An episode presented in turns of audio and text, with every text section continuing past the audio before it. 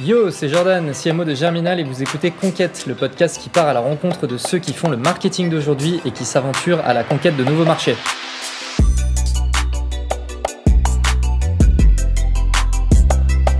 Aujourd'hui, pour ce nouvel épisode de Conquête, mon invité est Romain Chavon, le CMO de Epopia. Ça va, Romain? Ouais, très bien, très très bien. Merci de, m'inviter. Je suis super content de, faire ce podcast avec toi. C'est un plaisir. Euh, Romain, je te propose de, de nous présenter Epopia. Ouais. Alors, Epopia, Epopia, c'est un jeu par courrier postal dont les enfants sont les héros. Euh, c'est-à-dire que euh, on va plonger des enfants dans, un, dans une histoire imaginaire et c'est eux qui vont prendre des commandes. Euh, la manière dont ça se passe, c'est que, par exemple, l'enfant va recevoir dans sa boîte aux lettres une grande enveloppe à son nom. On va lui dire que il est devenu le roi ou la reine d'un royaume. Donc, il, va, il va trouver cette enveloppe, il va ouvrir l'enveloppe, et puis il va trouver la, la carte d'un royaume, une couronne de roi, un badge royal. Au début, il va pas trop comprendre. Et puis il va trouver des lettres. Et ces lettres, c'est les, habitants du royaume qui lui écrivent. Donc il y aura le général des armées, la grande magicienne, euh, tout un tas de personnages qui vont lui dire, bah écoute, on est super content parce que tu as été nommé nouveau roi du royaume. Euh, et tout le peuple est en liesse, tout le monde est ravi. Euh, et en même temps, on a besoin de toi parce qu'il y a un méchant mage qui est en train de venir se mettre le trouble dans le royaume. Donc vu que c'est toi le roi, c'est à toi de nous dire ce qu'il faut faire. Donc l'enfant, il va devoir lire les lettres, prendre son stylo, répondre par écrit pour déterminer s'il doit s'il doit être fait vu que c'est lui le roi, renvoyer ça par la poste. Ça arrive chez nous, c'est lu par une vraie personne, par un auteur épopia, qui va faire évoluer l'histoire en fonction des choix de l'enfant. Et si l'enfant a des questions, il peut les poser au personnage. Donc par exemple, il peut demander euh, si on peut ouvrir une école de magie dans le royaume. Et ben là, les personnages, via l'auteur, hein, vont lui répondre. Mais bien sûr, Majesté, on va ouvrir une école de magie. Elle sera dans l'aile ouest du château. Elle s'appellera Magisterium et elle ouvrira dès demain. Donc voilà. Donc en fait, euh, on va répondre comme ça de manière personnalisée à l'enfant. L'enfant va recevoir un second courrier. Et là, il y a un truc de, complètement magique qui va se passer parce qu'il va se rendre compte qu'en effet, c'est lui qui a interagi avec l'histoire. Euh, il n'est pas juste euh, spectateur, il devient acteur de l'histoire. C'est un peu comme le l'histoire sans fin. Tu sais, on avait l'histoire sans fin euh, quand, mm. quand, on était petit, le, le, le, livre et puis après le film où, les personnages du, du, livre se mettaient à parler à Bastien. c'est un peu ce qu'on a voulu créer, briser un peu la frontière entre l'imaginaire et le réel. Et donc du coup, comme ça, l'enfant va, va avoir une relation épistolaire avec des avec des personnages fictifs euh, et puis c'est lui qui va qui va diriger une histoire. Et, euh, et à la fin de l'histoire euh, il peut recevoir un livre personnalisé. Donc au final on a créé le le premier livre coécrit par les enfants en quelque sorte euh, où il va recevoir bah, tous les euh, toutes les lettres qu'il a reçues puis aussi toutes les lettres qu'il a envoyées les photos qu'il a envoyées les dessins qu'il a envoyés etc donc voilà un petit peu le le, le concept c'est excellent. ouais c'est excellent. Et, moi, ce que, ce que j'aime particulièrement, et c'est notamment un truc que je, que je veux creuser aujourd'hui avec toi, hein, mais c'est euh, le fait de réenchanter le courrier. Tu vois, le courrier qui est quand même quelque chose qui se perd. Et là, en fait, euh, c'est réenchanter le courrier et faire vivre aux enfants euh, des, une vraie expérience. Et puis, j'imagine qu'en plus, il y a une vertu pédagogique derrière via l'écriture et la lecture. Ouais, complètement. en fait, si tu veux, on on, le met vachement en avant, nous, ça, en argument. C'est-à-dire qu'on dit qu'on est le jeu qui va plonger les enfants dans la lecture, l'écriture, l'imaginaire. Euh, ce côté pédagogique, il marche à fond parce que euh, les enfants se retrouvent à lire, à écrire, pas parce que c'est un exercice, euh, parce qu'il y a des personnages qui ont besoin d'eux et il faut qu'ils leur répondent, quoi. Sinon, ça, ça va pas marcher. Donc, du coup, il y a, y a, une motivation qui se fait du côté de l'enfant. Et en plus, nous, on n'est pas du tout scolaire. C'est-à-dire que si l'enfant il fait des fautes d'orthographe, on s'en moque. Tu vois, il y a, y a, pas de, il y a pas d'enjeu par rapport à ça. Nous, on veut juste comprendre ce qui nous a marqué et pouvoir lui répondre. Et, et de toute façon, dans l'ADN d'Epopia, euh, faut savoir qu'Epopia, ça a été créé en fait par euh, donc Rémi Perla. Euh, et Rémi, euh, il est euh, dyslexique dysorthographique. Donc c'est quelqu'un qui a eu plein de, de, de, problématiques, notamment dans sa jeunesse, hein, sur l'écriture. il faisait plein de fautes tout le temps, ça lui a fermé beaucoup de portes. et c'est une des raisons en fait qui l'a amené aussi à, à, créer Epopia. Euh, donc ça, hmm. ça, ça, marche vraiment bien. Et, et là, on avait fait un, petit sondage euh, euh, avec des typeforms il y a, il y a quelques, il y a un an peut-être à peu près, euh, auprès de nos clients qui, qui faisaient Epopia depuis plusieurs mois. Euh, et on avait, alors je sais plus le chiffre exact, mais c'était plus de 80% des gens qui nous disaient que leurs enfants avaient fait des progrès dans la lecture et l'écriture et qu'ils estimaient que c'était aussi grâce à Epopia, quoi. Euh, hmm. Donc c'est super fort. Et, et, pour ce côté, et juste pour le côté physique du courrier, tu vois, je, je rebondis dessus aussi. Euh, en fait, le truc, c'est que tout ça ne peut fonctionner que si c'est par courrier postal. C'est-à-dire que si tu reçois un email d'un personnage qui te dit euh, ah j'ai pensé à toi et tout, c'est il y a un côté où c'est pas vrai, tu vois. Vu que nous le but c'est de créer ce, briser cette frontière entre l'imaginaire et le réel, il faut qu'il y ait un truc physique. Par exemple, à un moment donné, l'enfant peut être directeur ou directrice d'une réserve naturelle. Et ben, il va recevoir la, la clé de la réserve, une vraie clé physique. Et là, quand tu reçois la clé hmm. physique dans ta, dans ton enveloppe, si tu as la clé, c'est qu'il y a la réserve. Donc c'est que c'est vrai, mais en même temps on sait que c'est pas vrai, mais c'est quand même vrai. Enfin, tu vois, c'est c'est voilà, c'est c'est hyper intéressant. Vrai, oui, puis ce côté, j'imagine aussi que, enfin, moi je me dis pour l'enfant aller poster l'enveloppe et attendre le retour, c'est quelque chose de dingue et effectivement c'est pas quelque chose que tu as avec un email. Ouais, exactement. C'est c'est c'est le côté magique et puis il y a plein de il y a plein de valeurs et de vertus en fait qui sont pas le qui sont pas le premier objectif des paupières mais qui sont quand même portés par ça. Euh, ce côté de, de, de ramener l'écriture papier aussi hein, d'avoir le stylo. Au final on n'écrit plus jamais avec le stylo donc ça ça permet de l'amener. Je confirme. de, de ouais, ce côté de, de temps long aussi. Tu sais aujourd'hui donc justement bah, avec les emails c'est immédiat. Enfin tout est toujours immédiat. On a une notification sur le téléphone. Enfin tout va toujours plus vite et avoir une dynamique, on va plonger les enfants dans quelque chose qui soit pas ce cette dynamique euh, d'immédiateté, euh, qui soit sur un, un côté plus, euh, ben, ça prend du temps en fait. Et quand tu vas écrire à tes personnages, tu vas devoir attendre bien dix jours avant d'avoir la réponse parce que ben, faut que la lettre elle arrive chez eux, il faut qu'ils te répondent. Euh, et du coup, ça crée une espèce d'impatience, ça crée une attente, ça crée plein de choses. Euh, et, et, je pense que ça c'est vachement bénéfique en fait aussi au final. Mmh. Excellent. Euh, super. Alors, avant de rentrer dans les éléments vraiment euh, marketing de, de Epopia, est-ce que tu peux euh, te présenter? Ouais. Euh, donc du coup, euh, moi je suis CMO d'Epopia ou chevalier du roi aussi. Normalement, ça marche bien par écrit parce que chez Epopia, on a tous des titres, si tu veux, un petit peu magiques. C'est-à-dire que les, les, développeurs, par exemple, c'est des, des informagiciens. D'accord. Euh, voilà, on a tout ce truc-là. Et donc, euh, moi, je suis chevalier du ROI ou du roi, ça dépend comment on le prononce à l'oral. euh, euh, et donc, CMO. Et donc, je, je, je, je m'occupe d'une équipe market com où on est euh, sept en tout au final aujourd'hui.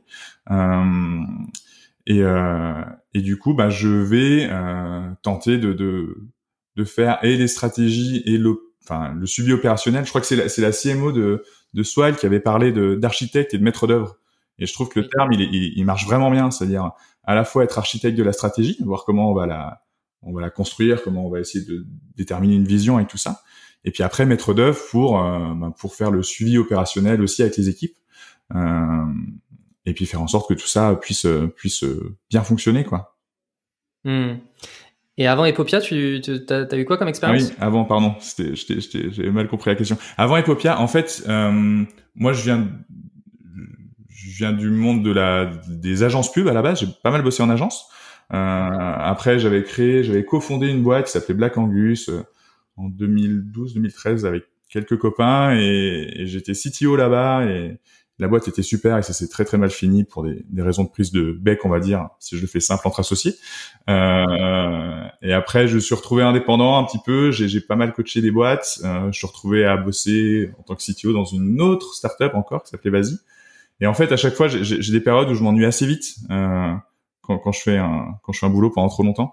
Et, euh, et du coup, euh, c'était il y a un an et demi où je recommençais un petit peu à m'ennuyer et puis chercher un truc qui puisse vraiment vraiment me motiver. Euh, c'est là où j'avais déjà un peu en, en tête Epopia, qui existe depuis six ans. Moi, ça fait un an et demi que je suis chez Epopia, mais Epopia existe depuis six ans. Et, euh, et, du coup, j'ai rencontré Rémi, ça, ça a matché à fond. Et, et je crois que là, je, je me suis jamais autant éclaté dans un boulot euh, qu'aujourd'hui, quoi. Mmh. Bah je, pardon, je peux, je peux, je peux comprendre. Ouais. je peux comprendre. ouais, L'univers est quand même euh, hyper fun. Ouais, et puis la, la, mission est hyper cool. Enfin, je comprends totalement. C'est quand même assez marrant, si tu veux, d'être dans une dynamique où euh, là où aujourd'hui, et c'est pas du tout un reproche, hein, mais, mais là aujourd'hui, la plupart des boîtes vont, vont, sortir avec des applications ou de l'intelligence artificielle ou tu vois du deep machine, enfin tu vois, deep learning, des choses comme ça. Euh, nous, on est là, les gars, on va monter une startup scalable avec du courrier postal. Ouais. à la base, personne n'y croit, quoi. Euh, et en même temps, hmm. c'est ça qui est magique, et c'est ce qui amène une énergie complètement dingue que moi j'ai rarement trouvé ailleurs, quoi. Euh, parce qu'il y a ce côté presque absurde, quoi de, la boîte. Ok, ok. Et, et, du coup, juste pour revenir sur ton parcours, mais tu as eu un parcours en tant que CTO, donc euh, tu es, quelqu'un de technique? Non, en fait, si tu veux, moi, je, je, à la base, j'ai fait un UT informatique euh, euh, que j'ai raté lamentablement. J'ai retrouvé il y a pas longtemps, j'ai retrouvé il y a, il y a, un mois là mes notes de l'IUT. J'étais j'étais refusé au redoublement. C'est-à-dire que c'est pas que je devais redoubler, c'est que j'étais refusé redoublant. Et après, je suis parti en com. Et là, j'ai fait un master en com. Et du coup, euh, au début, j'ai fait de la gestion de projet, pas mal, euh, en agence. Euh, j'étais chef de projet, après je suis passé consultant, mais j'ai fait beaucoup de gestion de projet, donc à bosser avec des développeurs. Et donc j'ai cette sensibilité tech, on va dire. Euh, et vu que je suis à Strasbourg, on est basé à Strasbourg, Epopia. Euh, moi, vu que je suis à Strasbourg, les CTO c'est compliqué à trouver. Et en fait, euh, bah, il y a peu de CTO qui sont qui sont bons et efficaces à Strasbourg, donc on prend aussi un petit peu ce qu'on ce qu'on peut, tu vois. Et, euh, et, et, et, quand on a lancé Black Angus, donc la, la boîte dans laquelle euh, j'ai cofondé en 2013, euh, bah, vu que j'étais chef de projet en agence, bon, moi je suis passé CTO, donc c'était c'était un autre euh, challenge, euh, mais qui s'est plutôt bien passé en réalité. et, et du coup là, je, je, j'encadrais une équipe de quatre développeurs. D'accord. Mais euh, en fait, le principe en, en, en tech, c'est que euh, euh, et c'est ça que je ne vais pas faire en tant que CTO, c'est que si j'arrive à, en gros, je dis souvent que j'arrive à lire, mais je sais pas écrire, donc je suis incapable de coder correctement euh, quelque chose. Hein. Euh, mais j'arrive à force de, de quelques années là-dedans à, à, pouvoir les suivre et, et surtout, il y a plus un, j'avais plus un côté de, de, de, chef de projet et après sur tout ce qui était très tech tech, bah, en fait, je faisais confiance aux équipes quoi. Et on arrivait à, à mmh. un petit peu comme ça. Mais ok. Voilà. Très bien. Tu reprenais pas le code, mais tu. Ouais, exactement. tu, manageais le truc. Ouais, c'est ça. ok. Euh, très bien. Euh, revenons un petit peu à donc euh, Epopia. Euh, vos, vos concurrents, ça, ça, ça m'intrigue. C'est globalement, c'est quoi, euh, c'est quoi la concurrence d'Epopia bah, euh, alors concurrence, concurrence directe, frontale, il y en a pas parce qu'il y a personne qui, sait, qui, qui, arrive à faire ce qu'on fait aujourd'hui. Euh, il y a personne qui arrive à recevoir euh, des flux de lettres importants et à répondre à chacune d'entre elles personnalisées. Ça c'est, hmm. on est les seuls au monde, enfin à notre connaissance, hein, à faire ça. Euh, et après en concurrence plus indirect, on va dire, euh, ça va être plutôt, euh, je pense à PandaCraft par exemple. Euh, ouais, ouais, ouais fait, hein, ils, font des, ils font des box pour enfants où tous les mois tu vas avoir des, des activités manuelles à faire. Ouais, c'est des kits pédagogiques, euh, un peu, un peu, ah, c'est un peu, c'est pas sorcier à la maison. Ouais, c'est ça, exactement, exactement. Et c'est très cool, hein. C'est vachement bien ce qu'ils font. Euh, Mais c'est très différent d'Epopia au final. Hein. C'est vraiment un, un, autre concept. Euh, donc il y a des choses comme ça. Après, on va se retrouver. On, pourrait peut-être mettre des. Il y a des applications. Tu vas pouvoir écrire dans l'application et tout, mais c'est c'est quand même pas vraiment la même chose. Donc au final, en concurrence, on va être sur tout ce qui est euh, un peu abonnement box pour enfants, euh, que ce soit euh, soit des abonnements de magazines, soit euh, des box créatives, on va dire par exemple pour les enfants. Mais en réalité, un parent qui veut abonner son enfant à PandaCraft peut abonner aussi son enfant à Epopia. Donc tu vois, il y, a, pas, c'est pas excluant quoi. Bien sûr. ouais, ouais, c'est ça, c'est ça qui est assez particulier, c'est qu'on est en train de créer notre marché en fait. On, on, est sur un sur un marché euh, aujourd'hui de niche, mais que nous on veut étendre au marché global quoi. Euh, mais qui n'existe pas vraiment. Vu que c'est un nouveau concept que personne n'a jamais fait, euh, ça n'existe pas vraiment. Oui, parce que en fait, j'ai quand même le sentiment. Alors oui, c'est de la concurrence indirecte, mais ça reste quand même de la concurrence. Mais j'ai le sentiment que même euh, la logique euh, dans laquelle les gens vont être en, en achetant Epopia, en s'abonnant à Epopia, euh, c'est euh, le côté un petit peu amusant, le côté un petit peu pédagogique. Enfin voilà, on reviendra peut-être un petit peu sur les arguments plus tard, mais et je me dis potentiellement, naturellement, les gens en fait, ils vont se tourner bah, soit vers euh, un livre, soit potentiellement une appli. Mais là, vous, étant donné que ça vient quand même casser un petit peu ce, ce standard, en fait, le standard du livre ou de l'appli, c'est ça aussi qui fait que ben tout de suite, il y a quelque chose de beaucoup plus séduisant. Ouais, exactement. En fait, on, on veut créer une nouvelle expérience. Tu vois euh, Et de la même manière, un petit peu, quand il y a les premiers dessins animés qui sont sortis, tu vois, quand il y a Walt Disney qui a lancé son Blanche Neige, quoi, euh, euh, bah c'était quelque chose de nouveau que personne connaissait. Enfin, voilà, il y avait un petit peu de cinéma, mais mais jamais de dessin animé pour enfants. C'était quelque chose que personne n'attendait. Euh, et ben nous, on, on, cherche à faire ça. Euh, c'est un des objectifs des Popias, c'est de de réussir à faire ça. Euh, et un des objectifs des Popias, par exemple, c'est de pour donner un peu une des visions d'Epopia, c'est qu'on fasse euh, Harry Potter en Epopia. C'est vraiment, euh, c'est presque dans le business plan, hein, c'est, ça fait partie de la stratégie. Euh, on veut faire Harry Potter en, en, Epopia et du coup, on veut le rendre accessible à tout le monde. Et pour ça, par exemple, euh, on a déjà rencontré les, les, les ayants droit d'Harry Potter qui nous ont dit bon, bah c'est compliqué, c'est J.K. Rowling qui, qui, qui, gère directement quasiment euh, mm. peut faire son Harry Potter. Mais revenez quand vous arrivez à faire euh, des licences et quand vous arrivez à faire de l'international, quand vous avez un certain volume, et on en reparle. Et du coup, bah, on s'est mis à faire des licences, on cherche à aller à l'international et puis on est, on est chaud de, de retourner vers eux, quoi.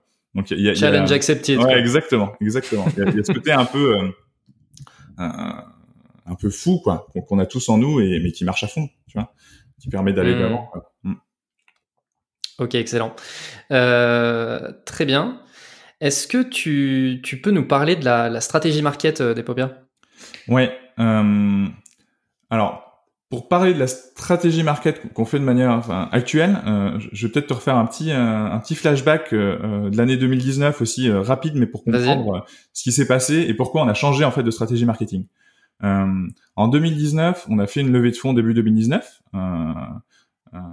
qui, avec cette levée, euh, était conditionné le fait d'aller faire de la pub télé. Euh, moi, je suis arrivé après la levée de fonds, hein, je suis arrivé euh, quelques mois après. Donc tout ça était déjà enclenché. J'arrive, ok, j'apprends qu'il, enfin, je savais qu'il y avait eu la levée, j'apprends qu'on va qu'on va faire la campagne télé. En même temps, on sortait une histoire avec les Schtroumpfs. Enfin, c'était un contexte plutôt cool. Et donc, on, on, prend beaucoup d'argent qu'on met sur la table pour aller faire notre première campagne télé avec un objectif euh, héroïste, quoi, hein, avec un objectif de, on va aller faire de la télé. Notre concept, il est tellement ouf que tout le monde va nous connaître euh, et que vu qu'il est ouf, euh, bah, tout le monde va adorer et puis on, va avoir une croissance super forte et on va avoir les, courriers qui vont pleuvoir de partout. Euh, on lance notre campagne télé et en parallèle de ça, on avait voulu aussi faire des relations presse. Euh, pour qu'on soit également partout et en pub télé et euh, dans les médias. Et donc on avait pris une agence de, de, RP qui se disait être les meilleurs, qui coûtait cher mais qui disait être les meilleurs. Euh, et donc on lance tout ça et en fait ça a été un, un carnage complet parce que bah, tu vois le temps que j'ai mis pour pitcher Epopia et encore hein, j'ai pas tout dit mais ça, ça, prend du temps à expliquer Epopia parce qu'on a un concept qui est nouveau, les gens comprennent pas, on n'est pas une appli, mais on n'est pas un jeu vidéo, on n'est pas juste un livre. Enfin, c'est compliqué à expliquer. Et en télé, mm. là, t'as 15-20 secondes, quoi. Donc, si tu veux pitcher Epopia en 15-20 secondes, ça donne un truc où il y a aucune magie. Tu vois, il y a, y a, y a, y a rien de magique, il y, a, aucun pathos qui va sortir de tout ça. Je pense que c'est une des raisons fortes, moi, qui a fait que, que ça n'a pas marché. Je pense que le support n'était pas adapté non plus. Et du coup, ça fait que fin 2019, on s'est retrouvé avec notre campagne télé qui marche pas, l'agence RP qui nous dit, bah écoutez les gars, on n'arrive à avoir aucun média parce qu'il y a les gilets jaunes, parce qu'il y a le contexte qui est compliqué. Et on se retrouve un petit peu dans le bec de, dans l'eau parce que on avait euh, on avait cramé un petit peu euh, tout notre budget marketing et, euh, et qu'on n'avait pas de croissance quoi. Et on était presque même, on commençait à être en décroissance par rapport à l'année d'avant. Du coup là c'était un peu branle-bas de combat, un peu euh, pas panique à la maison, mais on en, était pas loin. Hein. Et donc on s'est dit bon bah il faut qu'on change radicalement notre manière de faire. Là ça va pas du tout ce qu'on fait, c'est de la bêtise. Euh, Epopia c'est basé sur l'humain, on a des humains qui vont lire chaque courrier, etc on fait pas de l'intelligence artificielle, on fait de l'humain. Bon bah, il faut qu'on arrête les discours aseptisés et puis il faut qu'on construise une stratégie de communication basée autour de l'humain. Euh, et là-dessus, du coup, on a fait un, changement assez radical où on a, euh, on est parti sur une stratégie de communication vraiment basée autour du contenu, euh, avec un mot d'ordre qui est devenu apporter du contenu récurrent de qualité à la communauté. donc, c'est-à-dire créer du contenu pas forcément long et compliqué à créer, hein, rapide à créer, mais de qualité, ça veut dire original à la communauté. Et pour que ça, ça puisse fonctionner, en fait, on a, on l'a, on l'a défini autour des quatre piliers de contenu. Euh, donc les piliers de contenu, en gros, il y a, y a, souvent tout le monde parle de, de, de plateforme de marque et de, de stratégie mm. de marque, tu sais, et puis notre plateforme de marque. Alors je dis pas, hein, il y a des gens qui font ça très très bien, Asphalt, par exemple, qui sont, ils ont une plateforme de marque qui est en béton armé, c'est génial. Mais souvent, les gens ont tendance à vouloir fantasmer leur, leur plateforme de marque, puis ça leur dit pas vraiment, ok, mais de quoi on parle maintenant? Maintenant qu'on a dit que notre marque, elle était pétillante, fun, tu vois, cette espèce de fantasme qu'on a de la marque. Parce que les piliers de contenu, ça permet vraiment de déterminer, bon bah, qu'est-ce qu'on va raconter comme histoire à partir d'aujourd'hui, quoi. Et, euh, et par exemple, donc nous chez Popia, euh, on a déterminé quatre piliers de contenu, euh, qui sont l'interactivité, le premier, donc interactivité parce que on interagit avec les enfants. Hein. On, estime être le média le plus interactif jamais créé. Donc on interagit avec les enfants, mais on s'est dit bon, à partir de maintenant, on va on va interagir avec les parents. Donc la prochaine histoire Epopia qu'on va sortir, euh, on va la co-construire avec les parents.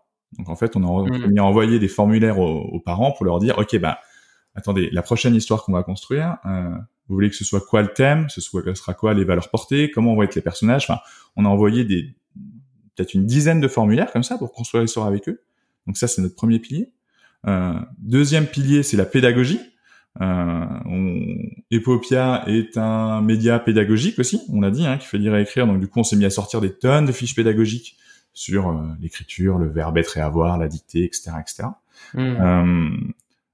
Euh, et du coup, on s'est mis. Après, tu peux faire des, des, des liens entre, entre les piliers. Par exemple, pédagogie. On s'est mis à sortir avec nos directeurs créatifs des vidéos. On explique aux parents comment écrire une histoire. Parce que si on leur dit, ok, si vous allez interagir avec nous pour savoir comment on va coécrire notre prochaine histoire, il faut que vous sachiez comment marche bah, c'est un, scénario, quoi.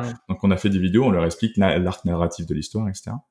Euh, troisième pilier, les coulisses, où Epopia est quand même complexe à comprendre. Donc, on s'est mis à faire des coulisses où on a créé des web-séries où on montre un peu bah, c'est quoi l'envers du décor d'Epopia. Et quatrième pilier qui est euh, littérature jeunesse, parce que euh, on est une maison d'édition, on a le statut de maison d'édition chez Epopia euh, parce qu'on fait des livres de toute façon. Et que du coup on voulait aussi se pouvoir du coup nous raconter des histoires et se faire reconnaître par nos pairs donc par les autres maisons d'édition comme euh, un acteur du milieu quoi euh, hmm. et ça ça nous a permis de sortir des podcasts de raconter des histoires dans tous les sens donc si tu veux voilà donc on, on a ces quatre piliers là qui sont venus définir en fait notre stratégie de contenu et après à partir de là bah, en fait tu peux activer tous tes canaux d'acquisition comme tu veux tu vois, parce que tu as un espèce de fil rouge euh, Qui, qui, qui, qui, est présent tout au long de l'année en fait. Quoi. Euh... Oui, puis naturellement en fait tu peux te dire bon bah qu'est-ce qu'on peut faire au croisement du premier et du troisième pilier, du deuxième et du troisième, etc. Ouais, c'est ça, c'est exactement ça. Euh, et donc du coup tout ça, ça amène une grosse stratégie de, de vraiment ce que je l'ai dit, hein, de contenu. Donc on est on est forcément très orienté euh, inbound marketing et SEO et réseaux sociaux aussi. Hein. Mais, euh, mais pour te donner une idée, tu vois, en... on a un blog. Alors, j'aimerais bien qu'on le transforme en, en, webzine, un vrai magazine, ce blog. Hein. Pour l'instant, c'est un blog, qui a le design d'un blog. Il est assez moche, mais il génère beaucoup de trafic. Et, euh, et, et, pour donner une idée euh, en termes de, de, génération de contenu et ce que, ce que ça a créé comme trafic, entre, en gros, entre janvier et septembre 2019, on avait eu à peu près 300 000 visiteurs. Et entre janvier et septembre 2020, on a eu 1 million 300 000 visiteurs. C'est-à-dire qu'on a gagné 1 million de visiteurs mmh. uniques euh, en un an, quoi. Juste parce que on s'est mis à partir dans cette stratégie de contenu et à créer ce contenu récurrent de qualité qu'on diffusait à la communauté. Voilà. Ok. D'un point de vue contenu, tu peux nous donner des exemples de, de bah, peut-être euh, d'articles qui ont qui génèrent le plus de trafic, euh, histoire qu'on ait un peu une idée aussi en pratique de comment ça se met en place cette, cette stratégie? Bah, en fait, tu as, plusieurs trucs on a, on a des articles qu'on va vraiment faire autour de, de stratégie de mots-clés, par exemple. Euh, on a une histoire, parce on a une histoire où, l'enfant va pouvoir aider une mission scientifique au temps des dinosaures. Bon, bah, du coup, on s'est mis à faire des articles sur les dinosaures, et notamment un hmm. qui recense les musées de dinosaures en France. Bon, bah, ça, hmm. on est sur des mots-clés ultra spécifiques, mais qui, du coup, génèrent une quantité de visites hallucinante. Et après, euh, euh, on a des choses plus euh, en lien avec justement cette stratégie de, de, de contenu et de pilier. Euh, et sur les fiches pédagogiques, par exemple, en fait, on s'est mis à créer, je crois qu'on doit être à quasiment à 200 fiches pédagogiques. Donc, une fiche pédagogique étant une dictée pour les classes de CM1. Il y en a une autre, ça va être une dictée pour les classes de CM2. Il y en a une autre, ça va être mmh. vraiment ultra spécifique. Donc, on, on, doit être pas loin de 200. Et du coup, chaque fiche pédagogique va avoir sa page, va avoir un PDF. Là, on est en train de voir pour essayer de scaler avec des, donc de, de produire en masse des vidéos euh, pédagogique qu'on va mettre sur YouTube aussi, et comme ça pour pouvoir faire du, du multimédia, quoi. Donc sur la même page, tu vas avoir du texte, du PDF, de la vidéo, ce que Google adore. Euh, et ces fiches-là, par exemple, euh, en plus, pendant le quand le premier euh, confinement a été déclaré, des parents allaient se retrouver tout seuls à la maison avec leurs enfants. Euh, bah, alors je sais plus, je crois que ça avait été annoncé le jeudi ou le vendredi. Hein. Euh, et ben le week-end, on a, on a, on a regroupé toutes nos fiches, et on les, on les a diffusées sur les réseaux en disant, bah attendez, nous si on peut aider, euh, on a quasiment euh, 150, 200 fiches pédago là, allez-y, c'est gratuit, euh, téléchargez-les, diffusez-les. Et ça, ça a marché de ouf quoi. Ouais, ça c'est malin. Ça. Ouais, ouais on, a, on a été bien réactifs quoi. Et ça, ça, ouais, ça, ça, ça a vraiment, vraiment cartonné quoi. Génial. Et du coup, sur ce contenu, ensuite, vous faites de la génération de leads? Et du coup, exactement. Bah, euh, les, les fiches pédagogiques, par exemple, euh, soit tu vas pouvoir aller les voir euh, page par page sur le site, hein, tout est accessible, t'as pas besoin d'email, t'as besoin de rien du tout. Euh, soit si tu veux toutes les télécharger d'un coup, et eh ben tu nous laisses ton email et comme ça tu les reçois euh, par email dans ta dans ta dans ta boîte mail et tu les as toutes d'un coup. Et là-dessus, après, on propose évidemment de, de l'opt-in. Donc, est-ce que tu acceptes de recevoir ou pas des d'autres emails de la part des Popia? Et on essaye même de qualifier euh, parce qu'en fait, ces fiches pédago, par exemple, elles intéressent énormément les professeurs. Et, euh, et Popia travaille aussi, c'est quelque chose que j'ai pas dit, mais on travaille avec quasiment 700 classes d'école, euh, parce qu'on a créé un format des Popia pour les écoles. Donc c'est les, c'est les, c'est des enfants en classe qui vont tous devenir les rois d'un royaume, par exemple, euh, ou les directeurs, directrices d'une réserve naturelle. Euh, et ils vont devoir ensemble résoudre les, les, problématiques. Donc on a vraiment un côté pour les profs, et ces fiches pédagogiques, donc elles, intéressent aussi énormément les profs. Et ben du coup, on leur demande, mais vous êtes euh, un particulier ou vous êtes un professeur? Et de là, en fait, on a des on a des, des séries de mail automation. En fait, euh, on a un email par semaine pendant un an pour chaque cas. Donc c'est-à-dire qu'ils rentrent dans un funnel où on a 52 mails d'avance à chaque fois parce qu'on a beaucoup de contenu et parce qu'on a on a la capacité aujourd'hui de d'apporter du contenu de qualité pendant un an où tu vas recevoir une newsletter par semaine. Euh, et du coup, ben, on maintient un lien comme ça, euh, un peu de manière automatisée aussi, euh, avec les gens qui sont venus télécharger ces fameuses fiches pédago, par exemple. Hmm.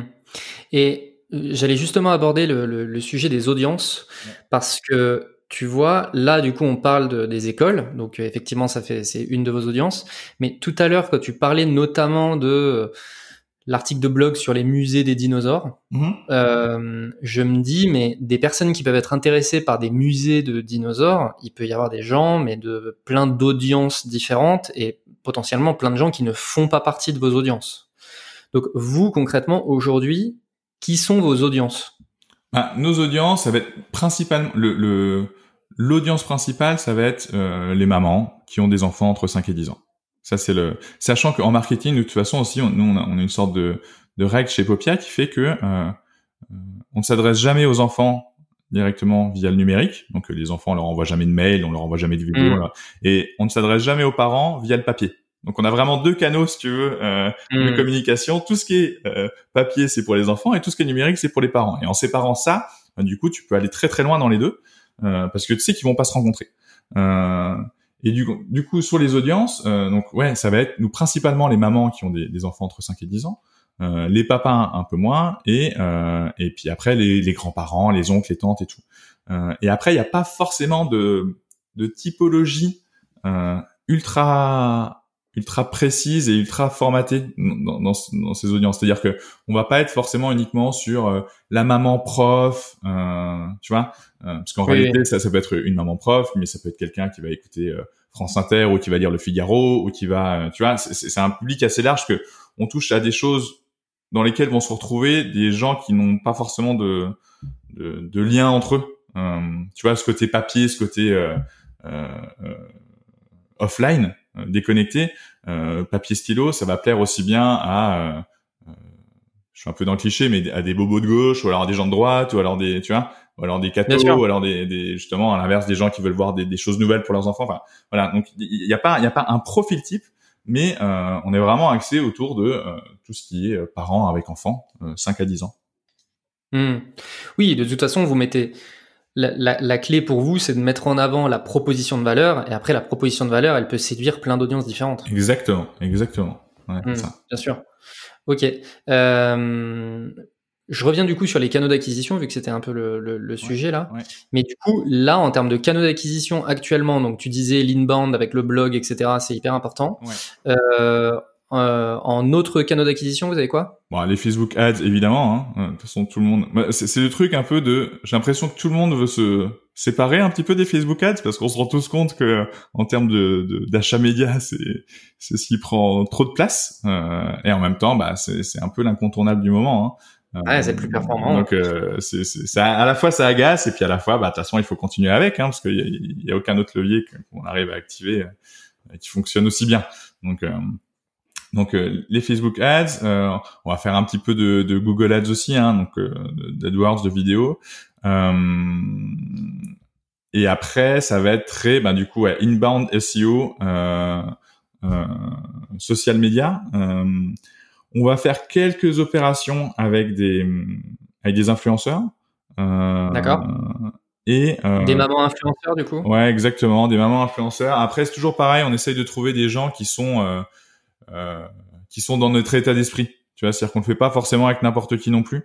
Euh, on essaye de trouver des gens qui sont dans notre état d'esprit. Euh, après, on fait pas mal d'affiliation aussi. Alors ça, l'affiliation marche plutôt bien. Euh, on passe par une plateforme euh, qui, qui, qui, permet de faire le la mise en relation, quoi. Euh, ça, ça marche bien. et moi, le truc, c'est les RP aussi que j'aimerais bien craquer, euh, trouver plus comment euh, craquer les relations presse. On, a fait pas mal d'opérations assez cool là-dessus. Euh, mais voilà, ça, ça, donne un peu le, le spectre global. Euh, mais du coup, c'est très online. C'est-à-dire qu'on a quasiment rien offline. Et de toute façon, après la télé, on s'est dit bon, on arrête. Le, on arrête les Donc la télé, vous allez pas y retourner Non, non, non, non, parce que la télé, moi, j'avais parlé un petit peu avec les gens de Realytics. Realytics, c'est euh, c'est une boîte qui te permet de, de faire le lien entre tes, la diffusion de tes spots télé et euh, ton augmentation de trafic ou de ou de, ou de lead d'achat sur ton site. Tu vois, ils vont dire on va tel, ton spot il est passé à telle heure. On a vu que dans les X minutes qui suivaient, tu avais une augmentation de trafic et de et de vente sur ton site. Donc on estime qu'on va les attribuer à la télé. Euh, et eux, du coup, euh, on travaillait avec eux. Et eux n'étaient, ce qui était assez agréable pour bosser, pour parler avec eux, c'est qu'ils n'étaient pas du tout euh, responsable des, des, performances. Eux, ils font juste de l'analyse, quoi. Ils vont dire ça marche, ça marche pas. Donc du coup, tu peux aller assez loin dans le discours avec eux. Et, euh, et en parlant avec eux, en fait, on se rend compte que euh, pour aller chercher du ROI en télé, c'est très très compliqué. C'est très très compliqué. Mm. Mais, euh, et, euh, autant faire de la noto, euh, ça marche bien. Autant avoir des campagnes héroïstes, moi j'ai du mal à. Alors j'ai entendu hein, qu'il y a, d'autres d'autres CMO qui, qui, qui, disent que ça marche bien et tout. J'ai vraiment du mal à comprendre comment ça peut fonctionner, quoi. Donc plus de mm. télé, non, non, non. Ok. et niveau, niveau RP, du coup, tu disais que bon, il y a eu aussi à la période euh, foirage télé, euh, il y a eu la période euh, foirage RP. Euh, mais comment, là actuellement, du coup, euh, tu dis comme quoi c'est un sujet un peu pour toi. Comment est-ce que tu le travailles? C'est quoi les résultats que Alors, bah, alors, du coup, donc les RP, donc on avait cette fameuse agence, elle nous avait promis quand même en gros, vous allez pouvoir faire des... en moins d'un mois, vous chopez des plateaux télé, quoi. ils ont rien eu. Et quand je commençais moi à voir qu'ils avaient rien, euh, j'ai commencé à, à, me dire fallait que je fasse quelque chose de mon côté. Euh, et, et, du coup, je suis lancé dans une stratégie en me disant bon, de mon côté, j'ai pas de réseau, je connais personne, je connais pas de journaliste. On est à Strasbourg, on n'est pas à Paris. Euh, j'ai jamais fait un communiqué de presse de ma vie, j'ai jamais fait un dossier de presse de ma vie. Donc, si je fais le même truc que tout le monde, j'ai aucune chance que ça marche. Et la preuve, c'est-à-dire que même les gens qui sont censés être les meilleurs, qu'on paye cher pour le faire, ils y arrivent pas. Hmm. Euh, donc du coup, je me suis dit bon, je vais faire l'inverse de ce que fait tout le monde et je vais aller faire un seul mail euh, à des personnes ultra ciblées, euh, mais en essayant d'y mettre toutes mes tripes et de, de balancer toute la magie des popias quoi. Hmm.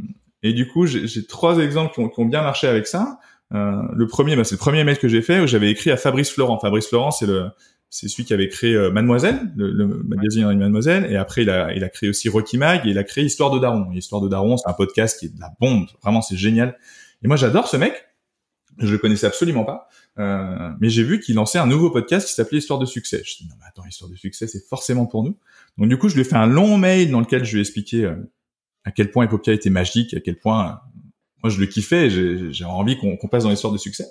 Euh, je lui envoie le mail littéralement à 9h du mat, à midi, le mec me rappelle en me disant écoute Romain, j'ai jamais rappelé quelqu'un aussi vite, mais ton aventure là, elle est incroyable, vas-y viens, on fait un podcast. Donc on s'est retrouvé là comme ça dans l'histoire de succès.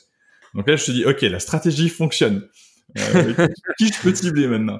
Et, et, et, du coup, je suis mis à cibler quelques quelques journalistes comme ça, et, et, ça marche aussi, même avec des gens qui sont pas forcément journalistes. Euh, par exemple, euh, le mec de C'est qui le patron, le fondateur de C'est qui le patron, je sais pas si tu vois cette marque-là qui, qui, est absolument géniale. Ils sont en train de révolutionner vraiment tout le toute l'industrie agroalimentaire. En gros, c'est ceux qui ont lancé les briques de lait où le, le, le producteur est payé au juste prix. Euh, mmh. Et donc, ça me dit quelque chose. Ouais. franchement, va voir ça et si tu peux choper leur euh, leur CMO, euh, vraiment vas-y parce que eux ils sont incroyables, ils sont incroyables, ils sont en train de dynamiter un marché qui est logiquement impossible à dynamiter. Ils sont plein de valeurs et tout, ils sont géniaux. Bref, et donc le le boss de, de cette boîte-là, le CEO, il s'appelle Nicolas Chaban, et c'est un mec qui est ultra pris, qui est sur tous les plateaux télé et tout tout le temps. Je lui écris, je lui dis bon bah on fait pas la même chose que vous, mais on essaye aussi de porter des valeurs qui sont super positives. Est-ce que vous pourriez pas m'aider? Est-ce que vous auriez pas des contacts? Le gars me répond trois jours après en disant ah mais c'est génial votre votre concept, tenez, je vous donne le contact de Europe 1, contactez-les de ma part. J'ai contacté Europe 1 et du coup, on s'est retrouvé chez Europe 1. Donc ça marche même avec des gens qui sont pas journalistes, il faut juste y aller avec les tripes. Et le dernier exemple euh, qui marche bien, et ça c'était un peu mon, gros kiff de l'année dernière, c'est que euh, celui-là, j'étais allé le chercher loin parce que j'avais vu, moi je suis un gros fan de BD, si tu veux aussi, euh, et j'ai vu qu'il y avait un, concours de la BD Fnac France Inter, où il fallait lire la meilleure BD de l'année. Et pour élire cette meilleure BD de l'année, il y avait un jury populaire composé de 30 personnes, on pouvait postuler, et le président du jury, c'était Antoine Decaune. Antoine Decaune qui a une émission sur France Inter. Je dis, bah, mm si j'arrive à être dans le jury, je peux réussir à rencontrer Antoine Decaune. Donc j'ai postulé, euh, il y avait un peu plus de 3000 candidatures, j'ai été pris dans le jury populaire pour euh, ah ouais, pour pour avoir les BD. Euh, moi, je m'étais arraché dans mon dans, dans ma lettre de motivation. J'avais passé deux heures à la faire, euh, mais du coup, ça a fonctionné. Donc, du coup, déjà, j'ai reçu des BD, ce qui était excellent. J'ai pu noter les BD. Euh, après, j'ai demandé s'il y avait moyen potentiellement d'aller à la cérémonie de remise des prix. Euh, on m'a accordé le fait de pouvoir aller à la cérémonie de remise des prix. Du coup, je me suis retrouvé devant Antoine Decaune, et là, je lui ai sauté dessus. Je lui ai dit, écoutez, je vous embête deux minutes, et après, si j'arrive pas à vous convaincre, je vous laisse tranquille à vie, promis. Mais vraiment, laissez-moi deux minutes pour, vous expliquer euh, ce qu'on fait et à quel point c'est génial. Je commence à lui parler. Au bout d'une minute, le mec me dit attendez, attendez, attendez, on va faire une pause là. Je dis bon, c'est foutu. Je vais chercher mon réalisateur. Il est, il est parti chercher son réalisateur. Je me retrouve devant ben, Decaunes et son réal. Je repitch chez Popia.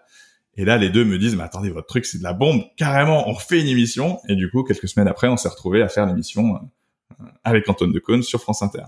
Donc, euh, énorme. Ouais, c'est très très cool. Mais du coup, la, la, la, morale de tout ça, si tu veux, c'est que plutôt que d'aller euh, essayer de faire des, des, des, communiqués de presse, tu vois, et je dis pas, il y, y, a des gens pour qui ça peut peut-être très très bien marcher, mais euh, moi j'ai la conviction que plutôt que de vouloir faire du trop large sur ce principe de RP, parce que de toute façon les journalistes ils sont débordés et ils sont surchargés et ils en reçoivent des centaines des communiqués de presse par jour, quoi. Il faut mieux essayer d'aller choper des gens que t'estimes, quoi, euh, que tu que tu kiffes, qui ont un lien avec ton produit et là, tu bombardes, tu mets toute ton énergie, toutes tes tripes, et, euh, et puis là, ça marche, quoi. Voilà. Ouais, et puis en plus de ça, enfin, c'est pas. Euh... Là, tu vois, Antoine Decaune, c'est pas le petit média. Ouais, exactement. Même... Ouais, Ah, j'étais content. Hein. c'est quand même. Ouais, ouais enfin, exactement. Ouais. Effectivement, là, euh, bon, il y a, c'est une, une, belle leçon euh, de morale. C'est cool. Ouais, ouais, ouais. c'est vraiment cool. Ok, super. Euh, alors, pour avancer un petit peu, euh, moi, il y a aussi un sujet qui, qui m'intéresse, c'est vous sortez régulièrement, enfin, je sais pas avec quelle régularité tu vas nous en parler, mais des nouvelles histoires. Oui. Là, je sais que c'est la période Noël, donc bon, il y a l'histoire de Noël. Comment ça se passe le passage de l'idée à l'exécution et notamment, bien sûr, euh, d'un point de vue market Oui. alors, pour les histoires, c'est assez long. Euh, euh, pour les histoires, il nous faut en, en, moyenne, on met un an pour écrire une histoire. Euh, parce que, euh, en fait, en plus de l'histoire, c'est-à-dire qu'il va falloir écrire l'histoire, mais après il y, aura, il y, aura, des illustrations, il y aura toute une logistique à faire, il va falloir trouver des autocollants, il va y avoir une carte ou alors des maintenant on fait des, constructions en 3D, enfin voilà, il, faut trouver des goodies, il y, a, y, a, vraiment beaucoup beaucoup de choses à faire. Donc ça, ça prend du temps. Euh, après, d'un point de vue opérationnel, un petit peu, euh, on a un système chez Popia qui est un système de ticketing, c'est-à-dire que euh, chaque nouvelle idée, chaque demande, chaque projet à réaliser va correspondre à un ticket. Euh, et ces tickets, ils sont accessibles par tout le monde. Donc, ils sont regroupés. Hein, tu les tickets communication, les tickets stratégie, les tickets tech, les tickets créa, les tickets graphisme, etc. Mais tout est accessible par tout le monde. Et chacun va pouvoir aller euh, euh, bah, soit s'assigner un ticket, soit commenter un ticket, soit rebondir, etc., etc. Donc, du coup, ça, ça nous fait une base de données, si tu veux, qui est énorme, parce qu'on a des milliers de tickets. Et si tu veux creuser, ok, mais vous avez déjà pensé à, je sais pas moi, mettre un live chat, par exemple, sur le site? Et ben clac, tu vas aller chercher dans tes tickets le live chat et tu vas voir toute la discussion qu'il y a eu, je sais pas même trois ans auparavant par exemple, euh, sur cette problématique-là. Donc on, on a ce, ce, système de tickets euh, qui permet de suivre tout ça. Et donc pour une histoire, bah, en fait on va d'abord construire l'histoire. Là, dans le cas, par exemple, de la d'une des prochaines qui va sortir, on l'a co-construite avec les parents. Donc ça, il y a, y a, beaucoup de liens entre la créa, euh, donc les auteurs, et le marketing, euh, parce que euh, il fallait qu'on voit avec la créa comment on allait pouvoir euh, sonder les parents euh, pour savoir bah, qu'est-ce qu'ils allaient vouloir dans la prochaine histoire, sachant que les auteurs, ça leur faisait un petit peu peur forcément, parce que bah, quand on soumet des, des, des, choix aussi importants pour construire une histoire, ça, on a toujours peur de la décision de, tu vois, de la de la masse. Et en fait, ça s'est vraiment bien passé. La double tranchant, ouais. exactement, exactement. Euh, et donc, on, on, est on est sur des process qui sont un petit peu longs pour la création de l'histoire. Euh, mais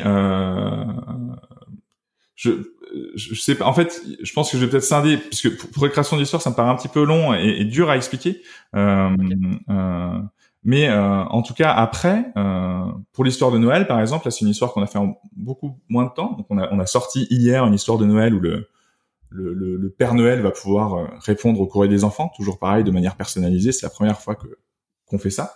Euh, donc cette histoire de Noël, on, on l'a sortie en moins de temps et surtout dans un contexte qui est un petit peu particulier. Et ben là, du coup, on a une espèce de, de, de flux tendu avec euh, les auteurs et les illustrateurs. Où moi, j'ai le, le, planning de chaque illustration. Je sais que je vais recevoir telle illustration tel jour. Euh, et donc avant ça, ben, je n'ai aucune illustration, par exemple, du Père Noël. Donc je sais que dans ma communication, moi, je vais pouvoir communiquer sur l'histoire, mais je peux même pas montrer le Père Noël puisque de toute façon, il n'est pas encore dessiné. Euh, et à partir de, je sais pas moi, de mardi à 15 heures, je sais que je vais recevoir mon illustration du Père Noël, je vais pouvoir commencer à l'utiliser. Euh, donc il y, a, cette espèce de, lien fort avec la créa et puis il y a un lien fort avec la tech aussi. Euh, parce que derrière Epopia, il y a euh, toutes ces questions des, des mail automation, de, de, de, de personnalisation, de, euh, qui, qui nécessitent un peu euh, de créer du lien comme ça. Je je sais pas si je réponds vraiment à la question aussi là-dessus. Euh, bah, en fait, alors moi, ce qui, ce qui m'intéresse aussi, c'est de savoir euh, concrètement euh, au niveau exécution. Ok, vous avez votre histoire. Ouais. Euh, sur le market, c'est quoi les, les, les, étapes incontournables par lesquelles vous passez? Ouais, ok. alors, on va déjà déterminer le pitch de l'histoire. Donc, toujours pareil, il y a un ticket, on va, on va définir, ok, comment on arrive pour, pour pitcher l'histoire en quelques phrases. Tu vois, par exemple, le Père Noël, c'est euh, pour la première fois, Epopia réinvente euh, la magie du Père Noël et la liste de cadeaux au Père Noël. Et pour la première fois, votre enfant va pouvoir écrire au Père Noël et le Père Noël va pouvoir lui répondre de manière personnalisée. Euh, donc, on, va on va créer ce truc-là. On va créer des vidéos à chaque fois de présentation de l'histoire. Donc ça, c'est pareil. On, on fait pas mal de tests. Est-ce qu'on fait des vidéos euh, face caméra? Est-ce qu'on fait des vidéos avec une voix off et puis on monte des images des, des auteurs d'Epopia qui écrivent? On, teste pas mal de choses différentes comme ça. Euh, on va devoir créer euh, la page du site web. Donc, ce que je disais avant, ça dépend. Je crée souvent la page avant d'avoir tous les éléments pour créer la page. C'est-à-dire que j'ai pas encore toutes les illustrations, mais euh, je crée la page et je, l'alimente au fur et à mesure avec les illustrations qui arrivent. Euh, et, euh, et puis après, on va se mettre à, à, à créer tout le discours euh, pour les réseaux sociaux notamment et pour notre communauté, pour voir comment on va pouvoir les impliquer dans l'histoire et comment on va pouvoir bah, leur vendre l'histoire tout simplement. quoi. Euh, donc ça passe par des posts sur les réseaux sociaux, ça passe par des articles sur le blog, par des articles sur LinkedIn bien souvent aussi. Euh, D'accord. Et après, on, on, essaye aussi parfois d'événementialiser un petit peu les lancements de l'histoire. Par exemple, là, pour notre histoire de Noël, on avait fait une sorte de, de compte à rebours avec euh, avec les gens qui pouvaient se préinscrire pour être avertis le jour du lancement. Et, et ça avait plutôt bien marché.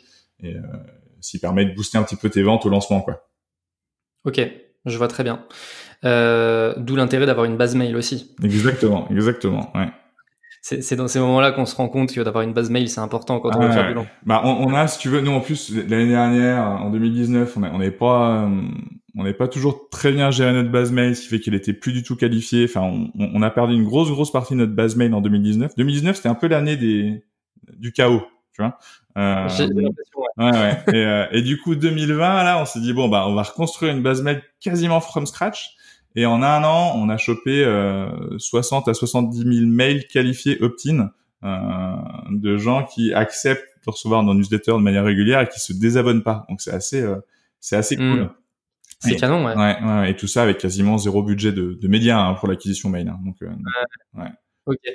Euh, autre question process, mais qui concerne plus, euh, qui, qui, sort un petit peu du market, mais euh, quelque chose qui m'intrigue. Vous répondez de manière personnalisée aux enfants. Ouais.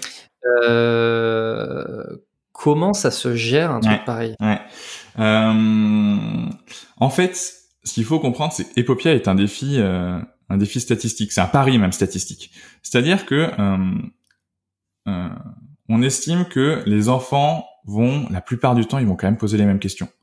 C'est-à-dire que quand il y en a un qui va poser est-ce qu'on peut ouvrir une école de magie dans le, dans le royaume, bon bah c'est sûr que tu en auras peut-être euh, sur 1000 réponses qu'on va avoir, il y en aura peut-être 30 euh, déjà qui vont poser cette question-là. Et donc du coup, à chaque fois qu'on crée une nouvelle histoire, il y a une période très très compliquée au début où il faut euh, euh, répondre chaque nouvelle réponse, enfin créer chaque nouvelle réponse, parce qu'on n'a jamais eu les questions. Donc ça, ça prend beaucoup beaucoup de temps. Et en fait, après, on a une sorte de moteur de recherche interne qui va dire, ok, donc l'enfant il parle de, je sais pas moi, de, de son chien. Euh, il nous dit que, je sais pas, il est content s'il a eu un nouveau petit chien. On va aller chercher dans le moteur de recherche.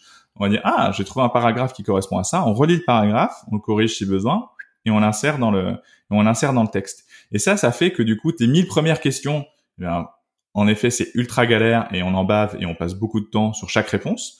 Euh, les 1000 suivantes, bah, en réalité, on a déjà 500 euh, réponses qui sont préfaites. Et les 1000 hmm. suivantes encore après, bon bah là, t'en as 800 qui sont déjà établies, etc., etc. Donc plus on a de plus on a de questions, en réalité, plus on va pouvoir nourrir cette base de données. Euh, où dedans, on parle, il y a des, je, sais pas si on parle en milliers ou en dizaines de milliers de réponses, mais il y en a beaucoup, beaucoup, beaucoup. Euh, et du coup, c'est ça qui permet euh, à la fois d'avoir une personnalisation, puis à la fois d'avoir une scalabilité en fait. Euh, donc de pouvoir euh, gérer ce flux euh, grossissant de courrier. et c'est ce qui permet aujourd'hui, sans, sans trop transpirer, de, de, de, gérer entre 150 et 250. Je pense qu'on va monter à Noël là, au-delà encore, l'aide d'enfants par jour. Hmm. Donc tout ça est un, est un, gros, un gros challenge statistique. Ouais, mais, mais vos process, parce que tu vois là, en fait, moi naturellement, je me dis, on en revient, tu sais, tout à l'heure, tu parlais du deep learning et des machins comme ça. Et là, naturellement, moi, j'en viens à me dire, bah oui, mais en fait, c'est vrai qu'avec une IA, potentiellement, il y a possibilité de machin. Mais non, vous, vous voulez quand même conserver ce truc humain. Et donc, le, le, le côté base de données avec le moteur de recherche, c'est un peu la solution la plus efficace et évidente, effectivement, pour quand même conserver ce côté hyper humain de la relation. Exactement. Bah, de toute façon, il y a un truc qui est... Euh, euh, alors, je pense que c'est faisable, hein, euh, mais il faut bien bien entraîner l'IA si tu veux lire des courriers d'enfants. Parce que déjà, un humain, vas-y pour lire des fois des lettres d'enfants. Parce qu'on a des enfants qui sont petits hein, qui nous écrivent. Hein. Il y a des enfants qui sont en train d'apprendre à écrire. Hein. Donc, euh, Vous pas pris cette variable-là. c'est pas le ticket de caisse, hein. C'est pas le ticket de caisse que tu vas pouvoir scanner rapidement et facilement et tu vas pouvoir euh, utiliser avec un OCR, un système de reconnaissance visuelle pour. Donc il y, a, cette problématique-là. Et puis et puis en effet, il y, a cette volonté quand même de garder de l'humain euh, derrière parce que c'est ça qui fait que c'est magique, tu vois. Euh, Bien sûr. Et, et, on a des trucs quand même. On a, enfin, il y a une vraie relation qui se crée entre l'enfant et les personnages d'Epopia, euh, et ça amène à des à des à des échanges qui peuvent être soit très drôles, soit très touchants, soit, enfin, tu vois, on a, euh, par exemple, on il y a quelques semaines là, ça va faire moins d'un mois, je pense, on a reçu un retour d'une maman où, euh, bah, malheureusement, elle avait deux enfants, puis elle avait perdu le, le, premier, je crois, le plus grand, euh, et le plus petit faisait Epopia, et, euh, il en avait parlé dans Epopia. Euh, et les personnages, là pour le coup, dans ces cas-là, on s'arrache la tête pour faire la réponse adéquate, tu vois, quand c'est quand c'est des choses compliquées comme ça.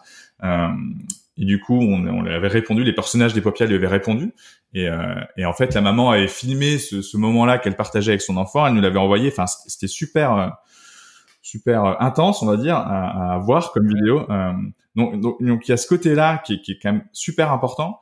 Et ça, je dis pas qu'on n'y arrivera jamais, mais en tout cas, aujourd'hui, j'ai du mal à voir comment une intelligence artificielle va être capable de capter que euh, euh, ok, ce message-là, là, il faut faire attention, il faut être prêt à passer deux heures ou trois heures sur la réponse parce que on touche à un truc super important. Tu vois. Euh, Et euh, donc voilà, donc c'est pour ça qu'il y a cette volonté-là de, de, garder de l'humain et en effet, le, la meilleure manière de d'avoir la scalabilité tout en ayant de l'humain, mais qu'avoir un, moteur de recherche qui soit super efficace, quoi, et, euh, et du coup avoir une base de données euh, euh, de plus en plus large en fait, quoi. Ouais. Ouais, oui, mais oui, mais effectivement, le, le alors je comprends totalement le côté euh, intensité de parfois des réponses et de, de, ce que ça implique aussi pour les équipes chez vous. Mais effectivement, il y a ce sujet de la scalabilité qui, qui, à mon avis, est un grand défi. Et tu parlais de des licences, de l'international, etc. Bon, c'est pas les défis qui manquent. ouais, ah exactement. Ouais, ouais, ouais, Mais si tu veux, on, on, on, arrive aujourd'hui à, à pour répondre à un courrier d'enfant, il nous, il nous faut vraiment juste quelques minutes, quoi. Ça va très très vite, euh, parce que euh, nous chez Popia, en fait, on va répondre juste euh, en, en, générant le, le, la lettre de retour, quoi. Donc, on va générer ce que vont répondre les personnages par écrit, d'accord? Euh, et après, euh, on travaille avec des partenaires. Par exemple, là en France, c'est l'APF, c'est l'association des paralysés de France. Donc, on a aussi cette volonté-là de. On est super content de ce partenaire parce que déjà ils sont super efficaces, mais en plus il y a une petite dimension humaine et sociale là-dedans. Et donc l'APF, euh, eux, c'est eux qui vont se charger de dire, ok, tel courrier, je vais le mettre avec tel autocollant, avec telle carte, avec, euh, je sais pas moi, avec la couronne de roi et puis avec le badge. Tu vois Donc c'est eux qui vont qui vont se charger de faire ce qu'on appelle le picking. Donc ça, c'est externalisé à Epopia. Euh, et ça, par exemple, euh, on est en train de réfléchir, en effet, pour, pour des, cette vision un peu internationale, pour les développer dans d'autres pays. Euh, et ben ça, on arrive aujourd'hui à identifier d'autres prestataires dans d'autres pays euh, qui sont capables de nous faire ça. C'est-à-dire que du coup, au final, tu centralises en interne le cœur de ton métier qui est le fait de répondre de manière personnalisée aux courriers, en générant les courriers. Et ça, on arrive encore une fois, on mesure hein, le temps de réponse par courrier. et il y a il y a deux trois ans, on était à peut-être à une heure et demie par courrier, et après on est passé à une demi-heure, un quart d'heure, euh, cinq minutes, etc. Donc là, on est on est juste à quelques minutes. Euh, ce qui du coup t'arrive avec le volume à, atteindre une rentabilité. Euh, et tout ce qui est picking, et eh ben du coup t'arrives, tu peux l'externaliser en fait avec euh, avec d'autres prestataires. Et c'est là où il y a quand même une partie tech très importante parce que euh, mais il y a toute, un, toute une organisation technique derrière pour que les gens puissent savoir qu'il va falloir mettre tel autocollant avec tel courrier par exemple. Mmh, bien sûr. Ok, hyper intéressant. Euh, parlons un petit peu de ton équipe. Euh, c'est quoi les rôles euh, de l'équipe market Ouais. bah du coup l'équipe market, donc on, on est sept dedans et il y a une volonté, si tu veux, que chacun essaye un petit peu de se de d'avoir son expertise, de se de se spécialiser, tout en restant quand même un petit peu tous des touches à tout. C'est-à-dire que par exemple, donc moi j'ai trois personnes avec qui je bosse qui sont euh, à temps plein. Euh, j'ai quelqu'un qui va faire tout ce qui est relations clients. Euh, quelqu'un qui va faire tout ce qui est euh, brand content, réseaux sociaux, euh, quelqu'un qui va gérer tout ce qui est affiliation, emailing et, et, un peu au sens large. après, j'ai deux alternants, j'en ai un sur la vidéo et une sur les réseaux sociaux aussi, on va dire et un freelance qui euh, qui vient pour nous booster le SEO. Donc chacun a un petit peu son domaine, son domaine d'expertise. Euh, et en même temps, euh, on essaye de faire en sorte de, de qu'on soit tous au courant globalement de ce qui se passe dans le pôle com. Donc tous les matins, par exemple, on se fait un stand-up meeting. donc tous les matins, on se réunit, euh, voilà, que ce soit soit en physique, soit en visio avec le, les temps qui courent, mais euh, on se réunit un quart d'heure, 20 minutes euh, pour que chacun puisse aborder ce qu'il a fait la veille, ce qui s'est bien passé, ce qui s'est mal passé et tout. Et ça, ça, ça, permet de créer une espèce de rituel qui est vachement important, je pense, qui est vachement fort, euh, et qui non seulement donne une visibilité sur ce qui se passe, mais qui en plus euh, permet de d'être soudé, quoi. Tu vois, et d'avoir une, une, équipe efficace. Moi, j'ai l'impression une, des clés pour moi, c'est le dans mon rôle aussi. Tu vois, on parlait au tout début des rôles de, de, du CMO. Moi, j'ai l'impression qu'il faut amener de l'énergie aussi. Tu vois, et c'est un truc auquel je, je tiens énormément. C'est moi balancer au maximum de l'énergie à l'équipe euh, pour qu'eux aussi puissent l'avoir et puis euh, rebalancer à leur tour quoi. Tu vois une espèce de cercle vertueux comme ça. Euh, ouais. donc voilà. Et après donc il y a ce côté là des stand-up. Après et après on a euh, on a ce fameux système de tickets qui en fait est ultra efficace et permet de bosser euh, de manière asynchrone s'il faut bosser de manière asynchrone. Euh, voilà permet d'avoir un suivi de projet assez efficace aussi. Donc voilà c'est un peu le, le le duo euh, stand-up ticket qui, qui, qui, marche bien et après on, Et, et, vous utilisez quoi comme euh, comme outil pour ce système de ticketing? On est sur GitLab, euh, donc euh, voilà, ouais, truc de tech à la base qui, qui, est un petit peu détourné pour pour pour faire tous ces tickets. Ouais. Ouais, ouais. Bah, pendant un moment aussi en interne, on a essayé euh, avec euh, GitLab effectivement d'avoir des systèmes de ticketing comme ça. Euh, ce, bah, nous, après, la problématique, c'est qu'il y a beaucoup de personnes en fait qui n'ont pas du tout la logique d'utiliser cet outil. Et vu que c'est une habitude qu'il faut qu'il faut prendre, euh, ben en fait, si, si elle se prend pas, ben la, la, la, sauce la sauce prend pas tout simplement. Et euh, on a dû trouver un peu des parades, mais effectivement, on, s'était, on s'était essayé à ça, le système de ticketing. Euh, on, trouve que c'est quand même une idée euh, assez sexy. ah, c'est génial. Mais en effet, il faut que ce soit adopté. Mais c'est pour ça, que nous, par exemple, chez Epopia, quand tu arrives chez Epopia, quel que soit ton poste, euh, tu as tout un onboarding que tu dois que tu dois suivre parce qu'en plus on a quand même un produit qui est quand même assez compliqué à comprendre hein, entre ce que je disais les auteurs la PF voilà il y, a plein plein de choses qui, qui, sont complexes à comprendre donc en gros quand tu arrives chez Epopia ta première semaine quasiment, euh, tu vas ne la passer qu'à euh, te former. Donc tu vas te former au ticket, c'est obligatoire. Tu vas aller faire de la relation client, tu vas aller lire un courrier d'enfant, tu vas répondre au courrier d'enfant, tu vas devoir lire une histoire en entier. il y a tout ce truc-là, et quel que soit ton poste, tu dois passer par ce passage-là, euh, et ça, ça permet de faire comprendre à tout nouveau venu euh, que ok bon bah les règles ici en gros c'est ça quoi tu vois et le ticket c'est obligatoire et on mais pas de stress on va t'expliquer comment ça marche tu vas en créer on va en créer avec toi et, et tu vas être à l'aise dessus assez vite mais en effet, il faut, il faut réussir à imposer un peu ce truc-là, sinon c'est, c'est l'horreur. Moi, quand je suis arrivé, ça me faisait peur. Hein. Je te la purée, mais c'est quoi leur truc là C'est, c'est d'un compliqué. Et, euh... je, je crois que chez Alan, ils utilisent le même système. Ouais euh, que de, de système de ticketing et ça leur permet notamment d'éviter les réunions. Euh, bref, juste pour revenir sur l'équipe, j'ai quand même le sentiment là par rapport aux différents postes que tu as cités et les responsabilités de chacun, qu'il y a quand même un gros gros gros pilier contenu et tout le monde est impliqué d'une certaine façon dans de la création de contenu. Ouais ouais. Bah nous c'est notre c'est notre mot d'ordre. Hein. C'est le mot d'ordre, c'est euh, créer du contenu récurrent de qualité pour la communauté. C'est vraiment le, le, le, le truc qu'on s'est mis en tête depuis ben, fin 2019. Depuis ce moment, on a eu euh, cette espèce de pivot marketing parce que ça allait pas. Euh, et moi, c'est c'est presque un mantra hein, qu'on se répète. si je pouvais le marquer au mur, je le marquerais au mur, quoi. Donc euh, ouais, ouais, il y a vraiment une stratégie de contenu euh, parce que euh, on est une boîte. Qui, moi, c'est un peu la conviction que j'ai, hein, qui, qui doit être capable de de, de, raconter des histoires aussi en marketing et de et, d'apporter des choses pertinentes. Voilà, on est on est mm. On, a une volonté de faire des choses bien et on, on croit dans notre produit et on, et on, croit que notre produit va apporter des choses aux gens. Bon bah il faut que le marketing il, il ait aussi ses mêmes convictions, tu vois, euh, avec cet humain et avec ce contenu. Donc ouais ouais clairement contenu à fond. Ouais. Mm. Ok. Euh, niveau budget au market, euh, comment ça se passe? Bah, le gros du budget part dans le dans les salaires, hein.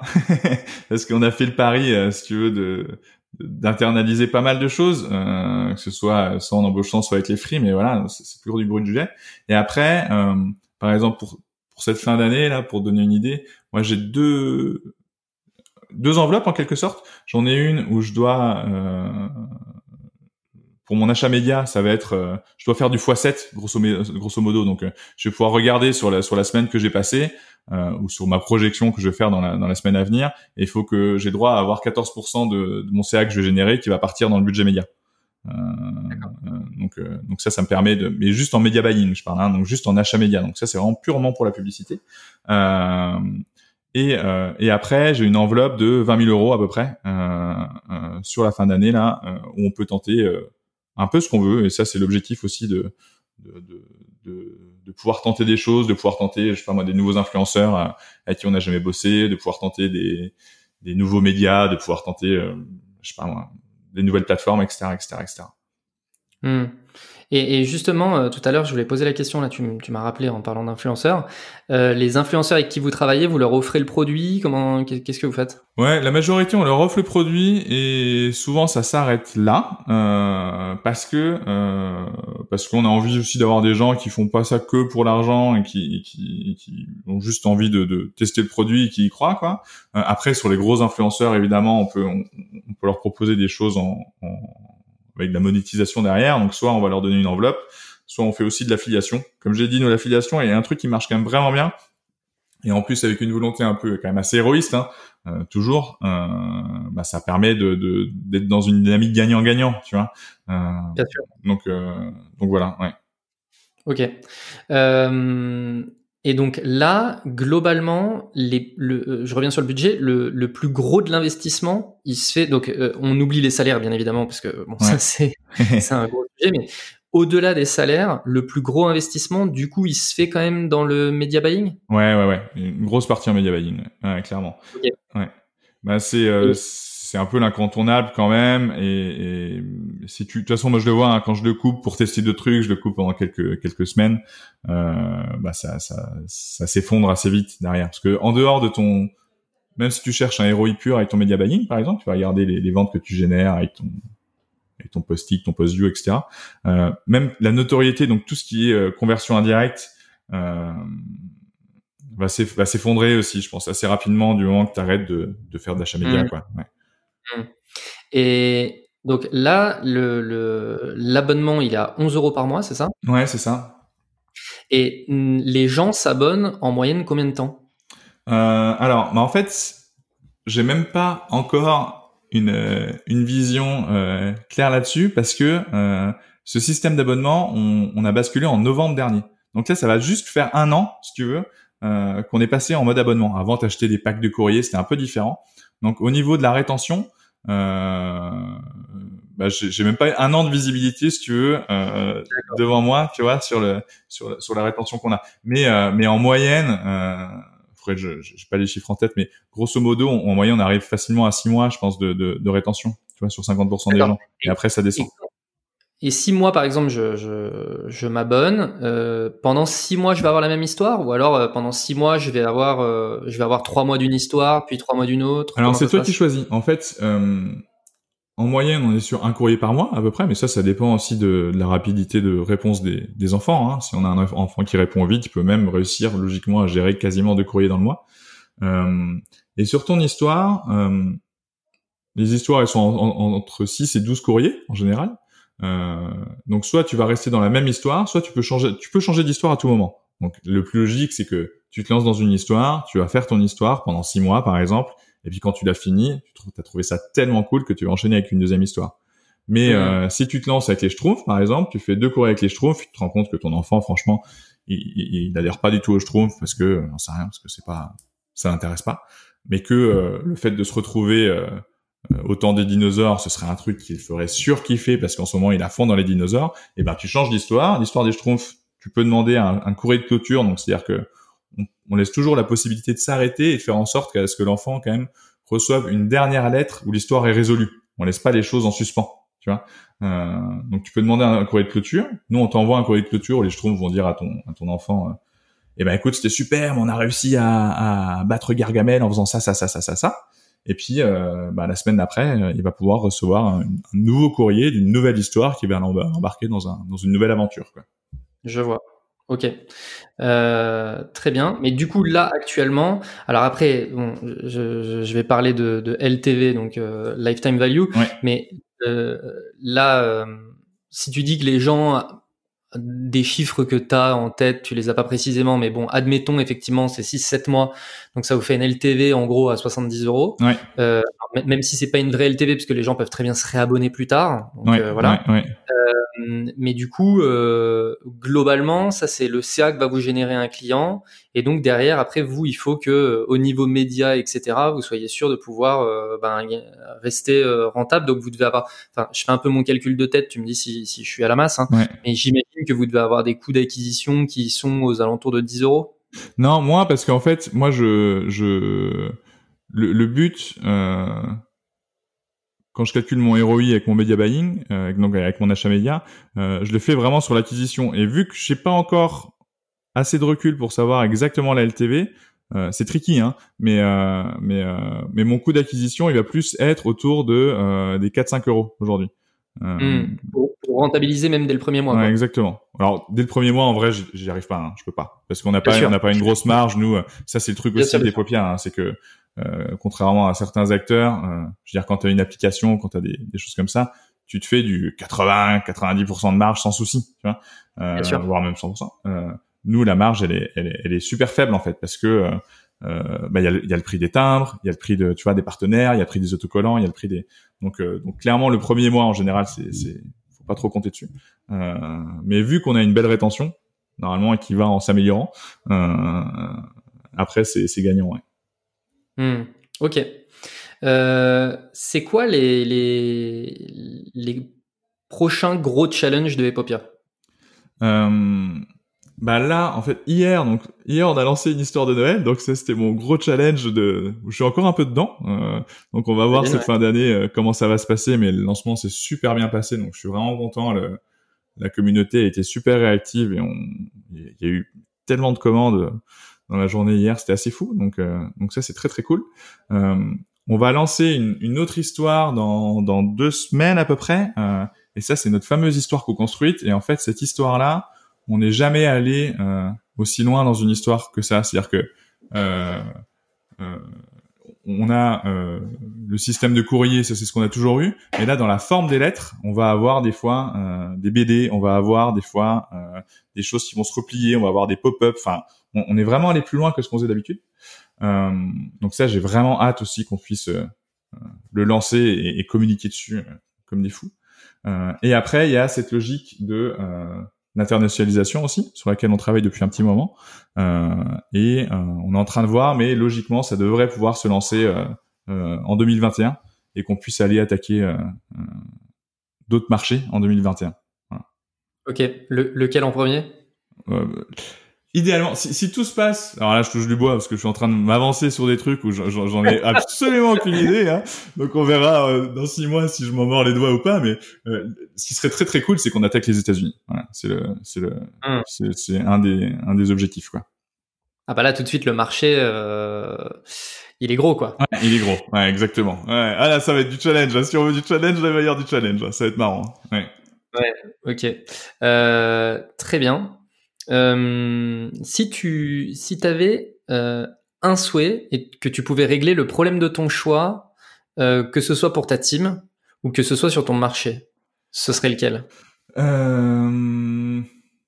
Moi, j'aimerais bien. Moi, en fait, j'ai cette frustration toujours des, RP aussi, parce qu'il y a plein, pas mal de trucs que j'ai réussi, mais il y en a plein que j'arrive, j'arrive pas à avoir. Moi, si j'ai un rêve, en vrai, aujourd'hui, c'est de pouvoir craquer les, les relations presse et, qu'on puisse être partout sur tous les, plateaux télé. Parce que j'ai l'impression qu'on a quand même un produit qui est tellement dingue. Je me dis, mais comment on n'arrive pas à être partout? C'est fou. En plus, avec un contexte qui, qui est quand même assez lourd, assez compliqué. On amène du rêve, on amène de la magie, on amène tout ce qu'on veut.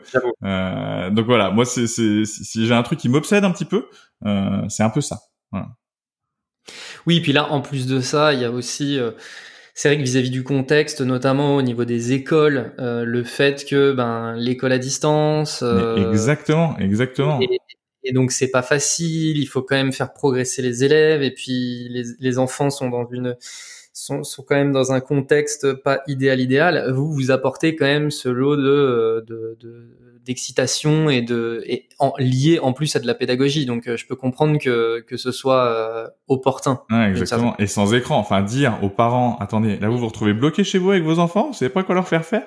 On vous propose une activité où vos enfants ils vont lire, écrire et développer leur imaginaire sans écran. C'est quand même ok. Vous avez mieux sous la main là? Enfin, tu vois, il y a quand même un truc. Je dis, mais c'est pas possible. C'est c'est c'est on a quand même une, valeur ajoutée qui est ultra forte quoi. Donc euh, voilà. En tout cas, on sent que tu crois euh, ah, dans. Ah, mais j'y crois à fond. Hein, Mais tous, hein, c'est c'est la culture des popias euh, euh, où il y a vraiment ce, cette culture là qui, qui, est très très forte euh, dans tous les dans tous les salariés de la boîte en fait. Hein. Mmh. Génial. Euh, super. toi, personnellement, comment tu fais pour rester au contact des clients, prospects, pour continuer de savoir comment, comment apporter de la valeur? Euh, bon, on a pas mal de, on a pas mal de, de, de sondages qui sont faits auprès des parents. Euh, on a euh, tout un système où euh, donc on a une sorte de Slack en interne. Euh, et sur ce Slack on a un channel euh, qui s'appelle je sais plus comment Love le Love Wall. Euh, c'est une, une, technique qui vient de Captain Train je crois. Et du coup on, à chaque fois qu'on a des, des messages des parents qui, qui, nous disent à quel point ils nous kiffent, on le met. Donc euh, chaque jour, tu as trois quatre messages qui, qui, apparaissent comme ça, ça c'est assez cool. Et après, euh, le truc le plus dur en fait, c'est euh, euh avec les enfants, parce que aujourd'hui on s'assume pleinement comme un jeu, sauf pour le Père Noël où là vraiment on dit pas que c'est Popia, hein, c'est le Père Noël qui à l'enfant. Mais sinon, dans les autres histoires Epopia, on s'assume pleinement comme un jeu, mais ça fait pas très longtemps qu'on fait ça. Ça veut dire quoi? C'est-à-dire qu'avant, Epopia, un enfant pouvait penser que c'était vrai. Et moi, si tu veux, cet été, par exemple, je suis retrouvé avec une, petite fille de 8 ans là, euh, que je connais pas vraiment, qui fait Epopia, qui fait mon royaume, donc qui est la reine d'un royaume. Et elle, dans sa tête, c'est vrai. Donc à aucun moment, je pouvais lui dire que euh, je travaillais chez Epopia. Euh, donc il a fallu amener la conversation, euh, aussi sa mère qui qui lui a dit que j'étais un copain de la famille, enfin qu'on se connaissait bien, et que du coup elle s'était permise de lui parler du fait qu'elle avait un royaume. Euh, parce qu'elle, elle avait un petit peu peur aussi d'en parler pour pas qu'on se moque d'elle et tout. Euh, donc dans, dans ces cas-là, tu dois vraiment avancer sur des œufs pour réussir à poser des questions, voir à quel point c'est magique ou c'est pas magique, euh, sans casser tout le mythe, quoi. Tu vois. Euh, mmh. Et ça, c'est, mais du coup, c'est un exercice qui est super intéressant à faire, hein, parce que réussir à essayer de trouver des feedbacks sur ton produit euh, sans dire que tu bosses pour le produit, euh, euh, et que tout ça est vrai et que elle c'est vraiment la reine d'un royaume, mais que comment ça il s'est fait attaquer? Mais, quand, mais comment t'as pu être reine d'un royaume déjà? C'est complètement dingue comme affaire. Enfin, tu vois, euh, voilà, c'est et, et voilà. Donc ça, c'est assez vraiment vraiment chouette à faire aussi. D'accord. Ouais, donc quand tu quand tu vois des enfants euh, qui qui ou que tu sais qu'ils sont abonnés à Epopia, tu vas aussi les sonder eux directement en faisant exactement. la Ouais. Et en faisant attention, hein, est-ce que est-ce que tu penses que c'est vrai ou est-ce que tu as conscience que c'est qu'un jeu? Voilà. ouais.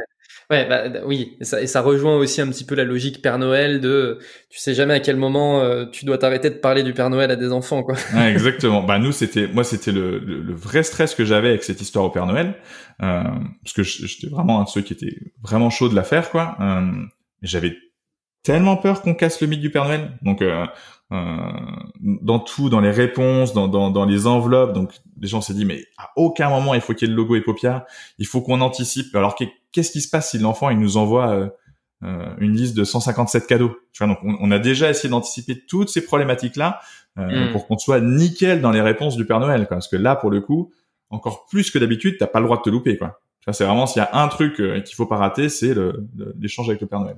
Donc ouais ouais. Ok. Euh, je sors un petit peu de, de, de l'opérationnel pour aborder les dernières, euh, les deux dernières questions. Euh, la première, c'est pour toi, c'est quoi du bon marketing? Euh, Ouais.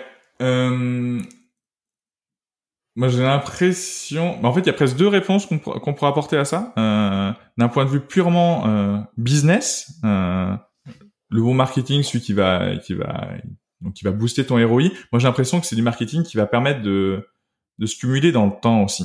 Et en fait, j'ai l'impression qu'en fait, il y a un billet qui est que souvent les startups, vu qu'on est vachement à la recherche, tu sais, de ROI direct, de vraiment d'action euh, qui, qui, que tu peux cash mesurer, tu vas cash voir ce qui marche, ce qui marche pas, tu coupes ton canal, tu vas lancer un autre et tout.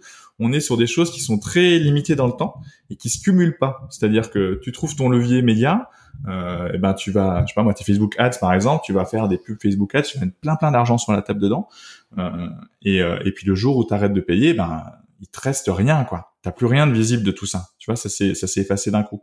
Alors que justement dans des stratégies de contenu, euh, que ce soit social media, que ce soit SEO, que ce soit euh, je sais pas moi, avec des mailings, euh, ben en fait tu cumules les choses dans le temps. Et mmh. chaque mois tu vas tu vas être un peu plus fort chaque mois. Alors c'est moins sexy sur le papier parce que euh, tu, tu as moins de chances de réussir à faire ton x10 dans les trois mois, tu vois, ce qui est un peu le rêve de chaque. Euh, et je sais que tout le monde cherche l'hypercroissance et tout, mais en tout cas, euh, euh, bah, trois mois après, tu es quand même beaucoup plus fort que que ce que tu es avant, voilà. Et, je pense qu'il il faut tenter les deux. Ça veut pas dire qu'il faut pas, euh, il faut faire que ça. Ça veut pas dire qu'il faut pas tenter des choses en, en levier d'acquisition pur, bien héroïste. Mais je pense qu'il y a ce principe de cumul dans le temps qui moi me semble super important.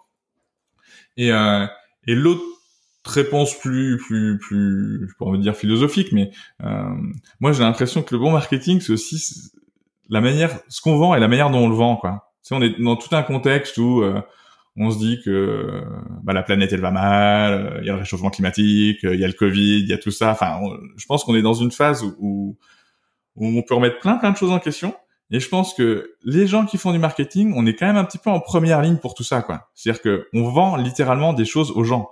Donc je pense que on, a une responsabilité sur les discours qu'on tient et sur les choses qu'on vend aux gens. Tu, vois ce que je veux dire? Euh, euh Donc je m'éloigne un petit peu de peut-être du, sens premier de la question, mais, mais je pense que cette réflexion-là, elle, elle, est super importante en réalité, quoi. Et, euh, et, et porter des valeurs, euh, bah, c'est aussi faire ça, je pense. Euh, c'est aussi ça, aussi, je pense, faire du bon marketing, quoi. Mmh, ok. gros sujet d'éthique. Ouais, ouais. Moi, je suis assez là-dedans. Hein, ouais. Mmh. Non, mais tu vois, c'est, ce sujet-là, il est, c'est marrant parce que, tu vois, bon, moi, je donne des cours dans des universités, des trucs comme ça, et souvent, on me pose la question de comment, euh, comment arriver à, à, faire vivre le marketing euh, et son éthique. Tu vois, c'est quand même un vrai gros sujet. Alors bon, je donne des cours depuis euh, depuis peut-être trois ans, donc euh, j'étais, c'est pas comme si j'en faisais depuis 20 ans, mais je je me dis c'est probablement une question que on posait pas il y a 20 ans et, et, qui est quand même beaucoup euh, liée à des problématiques euh, actuelles quoi. Et, euh, et, donc ouais, je pense que c'est important effectivement que tout le monde se pose cette question. Ouais, tout à fait. Moi c'est moi c'est une des raisons par exemple pour lesquelles j'ai j'ai quitté des boîtes quoi tu vois la, boîte dans laquelle j'étais avant qui, qui, qui, était une super boîte qui, qui, marche à fond et qui est voilà euh, mais c'est une boîte où les clients c'était euh, si je suis en cliché c'était Coca-Cola c'était Pepsi c'était tu vois des grosses marques et j'ai rien contre les gens qui travaillent avec Coca-Cola et Pepsi hein, c'est très très bien mais je veux dire que pour moi personnellement, euh, euh, avec mon état d'esprit dans lequel je suis en ce moment, c'est un truc qui où je me disais bon il faut il faut que j'arrête de faire ça en fait. Il faut que je change, il faut que je fasse un truc qui qui qui a plus de cohérence avec ce que je pense. Tu vois là. Donc, ah ouais, non mais je, je comprends totalement. Je, je, je, vais te raconter une anecdote. Euh, quand j'étais euh, étudiant, j'avais fait un stage de vente. Euh, tu sais, vente porte à porte, téléphone et tout. Ouais. Et euh, il y a une vendeuse un jour qui revient, donc c'est, tu vas en rendez-vous client chez la personne et tout, et la vendeuse qui revient et qui dit euh, ah mais la vieille je l'ai pliée et tout, et moi j'étais, je, je, me disais mais, mais, mais dans quel monde on vit quoi? Ouais, C'est horrible. C'est horrible. Dans, quel monde on vit pour qu'il y ait des gens qui soient contents d'affirmer des choses pareilles quoi Enfin voilà. Donc oui, effectivement, moi je pense que en tant que marketeur, on a, tous une responsabilité, ne serait-ce que sur euh, sur la considération qu'on a des autres. Et ça, ça effectivement, bon, c'est un truc et qui est notamment revenu dans plusieurs épisodes du podcast, hein, mais euh, c'est se trouver l'équilibre entre bah, arriver à atteindre ses objectifs et, euh, et voilà, et le respect de l'autre. Ouais, exactement, ouais, exactement. Ouais, donc, euh, donc c'est un équilibre qui est, qui est parfois un peu difficile à trouver, mais il n'empêche que bah, c'est un peu ça le challenge du, du bon marketing finalement, moi je pense. Hein. Euh, je reviens du coup sur les sujets de ROI. D'ailleurs, ça me fait penser à une question que je t'ai pas posée, mais vous, au niveau du market, vous êtes, euh, vous êtes objectivé sur quoi? Euh, bah En fait, vu que le toujours pareil, vu que 2019 n'avait pas vu, n'avait pas eu l'effet escompté sur l'acquisition, tu vois, sur les nouveaux clients. Euh, nous, on est parti vraiment, vraiment sur l'acquisition pure là sur cette année 2020 et avec la vision de euh, donc pour répondre à ta question en cours, c'est l'acquisition, hein, c'est le nombre de nouveaux clients. Euh, et avec la vision de la rétention sera faite par l'histoire en fait. C'est-à-dire qu'en gros, presque, vu que je suis feignant, toute la partie euh, rétention et strate de rétention, j'en rajoute, hein, mais euh, je laisse ça aux auteurs en fait. Parce que je, ouais, l'idée, c'est de dire, bah vous, vous faites le produit parfait, comme ça les gens ils vont rester le plus longtemps possible, et puis moi je m'occupe d'aller chercher des gens quoi. Voilà. Mmh, ça me semble hyper logique et euh, et, et, tu vois, par exemple, nous chez Germinal, c'est effectivement la team produit qui s'occupe, euh, qui est euh, challengée sur la rétention, ah, parce que ben, ouais. si le produit est bon, euh, bah, les gens y restent. Ouais, exactement, voilà. exactement. Donc euh, ouais, ouais euh, complètement aligné là-dessus. Ok, dernière question. Même si j'ai l'impression que tu as déjà répondu en partie pendant l'échange, mais si tout était à refaire, tu ferais quoi différemment? Je ferais beaucoup beaucoup plus de télé tout en télé. Non, bah, voilà, c'est la, la, réponse que j'attendais. Ouais. La télé, c'est la clé. Il faut faire de la télé. Non, non, bah évidemment, bah, je, ouais, je, je ferais beaucoup moins de télé et, et beaucoup, on, se lancer beaucoup plus dans ces tactiques de contenu et d'aller chercher des, des stratégies qui ont du sens, d'aller chercher des acteurs qui puissent parler des popias qui ont qui ont ces valeurs-là et qui ont ce sens-là aussi. Ouais. Mmh. Donc beaucoup plus axé, beaucoup plus la vision long terme, parce que le contenu c'est quand même une vision plus long terme. Ouais, sachant que sachant que long terme, oui et non, parce que si tu veux, nous avec cette strate de contenu, autant on était en, en décroissance euh, en 2019 quasiment, hein, vu que la campagne télé s'est très mal passée, autant on a eu une croissance en cette année 2020 qui est, euh, alors c'est pas de l'hyper croissance, hein, on n'est pas sur du, euh, on gagne pas 10% par rapport à J-1 tous les jours, mais on, on a une croissance qui a été quand même bien bien forte euh, sur ce début d'année 2020 quoi. Et euh, mm. donc tu vois on fait quasiment du, du x2 nous par rapport à l'année d'avant là déjà même un peu plus. Euh, moi l'objectif c'est de faire du x3 en termes de CA euh, et on est enfin on verra je, je m'avance pas et j'en sais rien ça peut ne pas marcher du tout mais en tout cas pour l'instant ça fonctionne bien quoi donc au final le contenu du moment que tu as euh, en effet c'est sur un an de visibilité ou six mois on va dire c'est du six mois donc c'est du moyen terme c'est pas de l'ultra court terme où il faut que tu claques ton truc dans le mois mais tu peux quand même faire des strates de contenu qui vont être payantes euh, vachement vite, quoi. Mmh. Non, mais par rapport à du Facebook Ads, c'est ah, mais ça, terme. évidemment, évidemment, je suis d'accord. ça, je suis, je suis, tout à fait d'accord. Euh, donc euh, voilà, et puis et puis il y a aussi le, le sujet du contenu, c'est aussi un gros sujet de branding, et donc euh, ben ça, c'est des éléments qui sont qui sont hyper puissants. Quoi. Ouais, donc, euh, ouais. ouais, ça effectivement, c'est très fort. Ok, super. Donc plus vite aller sur le contenu et, et moins vite chercher la grosse la, la, la, la, grosse visibilité, le gros baston. Ouais, c'est ça. Vous le cherchez, mais pas pas sur la télé en tout cas. ouais. Ok. Très bien. Bon, eh ben, écoute, euh, Romain, euh, merci beaucoup, beaucoup pour toutes ces réponses. Euh, c'est hyper intéressant. Et puis du coup, enfin voilà, moi je trouve que encore une fois, ce qui est intéressant, c'est que vous êtes dans un business bah, qui est un peu magique déjà, hein. et puis et puis c'est du courrier. et moi, je trouve que c'est hyper intéressant de pouvoir se dire que là, en termes de low tech, on est on est dedans. Ah, on est en dedans. et donc, je trouve ça hyper intéressant aussi de pouvoir sortir de de, de bah, tout le milieu hyper euh, technique que tu disais tout à l'heure, l'IA, etc., etc., et de, et de, et de montrer aussi qu'il y a plein d'opportunités là-dedans, et en plus de ça, qui peuvent apporter euh, bah, du, du, bonheur aux gens, et, euh, et donc voilà, c'était pour moi c'est une des raisons pour lesquelles je t'ai invité, parce que je trouve que, que le projet est assez fascinant. Donc voilà, et donc merci encore. et puis bah, je vous souhaite plein de plein de belles choses, et notamment pour cette période de Noël qui va être magique aussi. Eh ben, merci beaucoup. Salut. Salut, salut.